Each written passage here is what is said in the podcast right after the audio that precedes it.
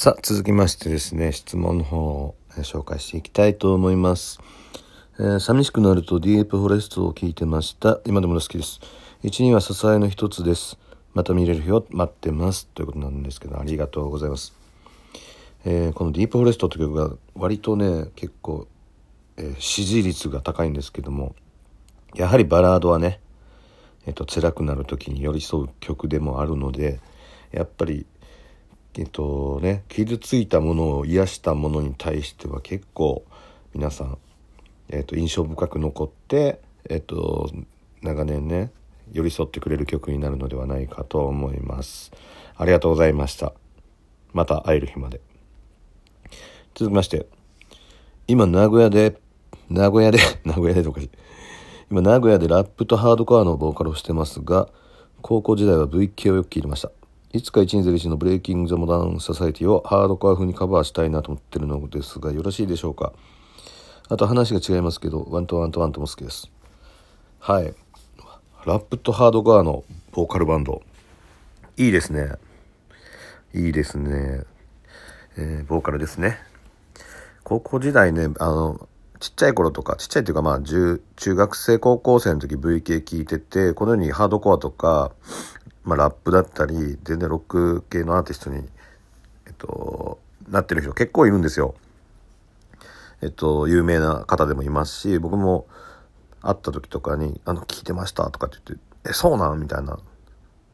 でなんかでもこう方向性がね時代といろんなニーズがあるのでそれでジャンルが変わったりもしてますけどもまあなんかうちの場合結構いろんなジャンルやったのでえっとまあねこのブレイキング・モダン・ソサイティのもう結構ゴリゴリやってる曲なんですけども、ハードコア風にカバーしたい。ぜひしてください。ガンガンしてください。聞きますので送ってください。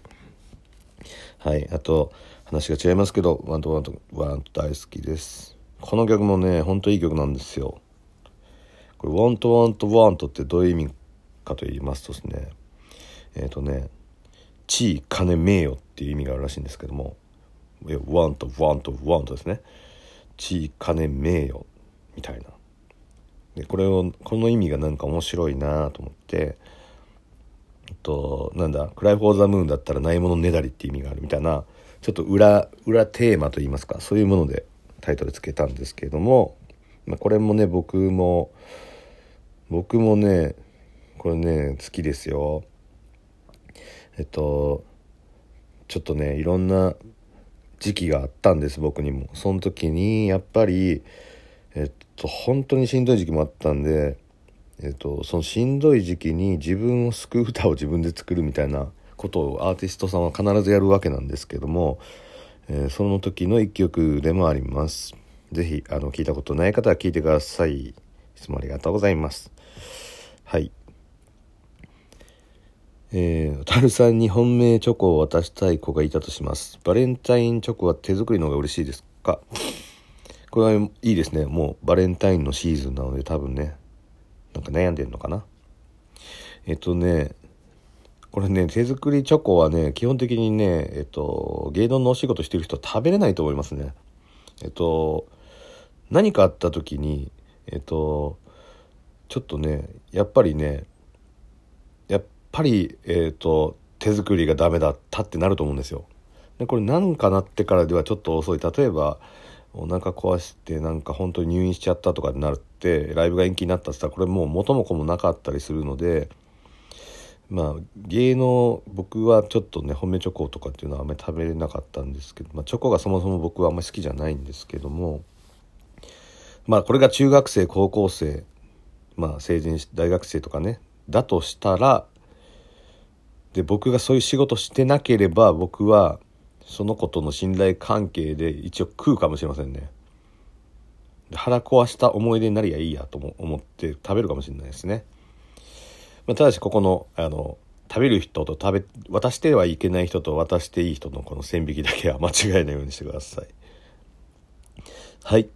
続きまして、一児の母になった和子です。私の青春のすべてが一二だりわっちでした。あの頃も今もたくさん音楽を聴きいろんなバンドのライブに行ったけど1、2を超えるものに出会っていません。こんなに素晴らしいものを心に持っている自分が嬉しくて誇らしくもあり、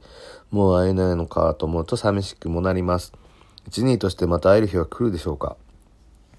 これね、僕ね、すごく嬉しいですね、こういうの。あのね、これね、何が嬉しいかというとね、1、2を超えるものに出会っていませんじゃなくて、ここじゃないんですよ。こんなに素晴らしいものを心に持っている自分が嬉しくて誇らしくもあり、ここですね。この方はもう素晴らしいお母さんだと思います。あの、ね、思い出をね、自分の中でしっかりとね、えっと、誇りに思えるっていうね、すごくね、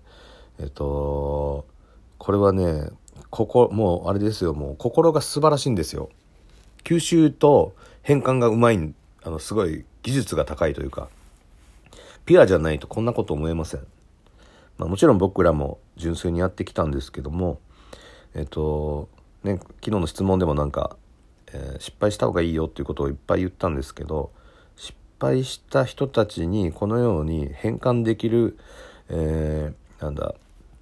ろ過装置じゃないですけどもこの変換装置みたいなものをしっかり持ってもらっていろんな経験を変換するとそうすると自分がね、えっと、年齢を重ねていったり立場が変わった時に、えっと、いろんな感受性が出てくるんです。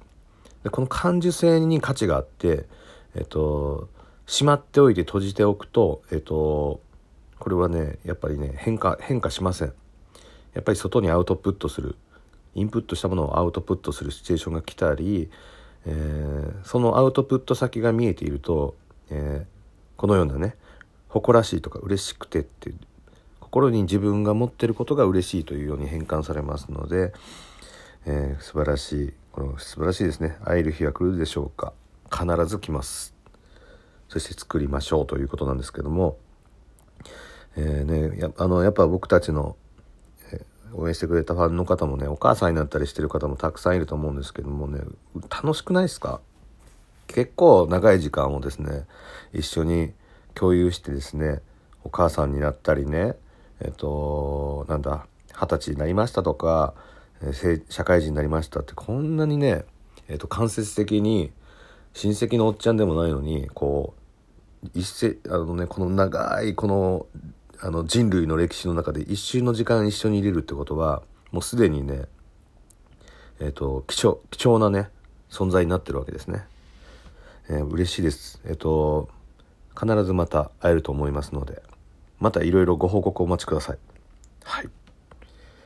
えー、そうですね。ちょっと待ってね。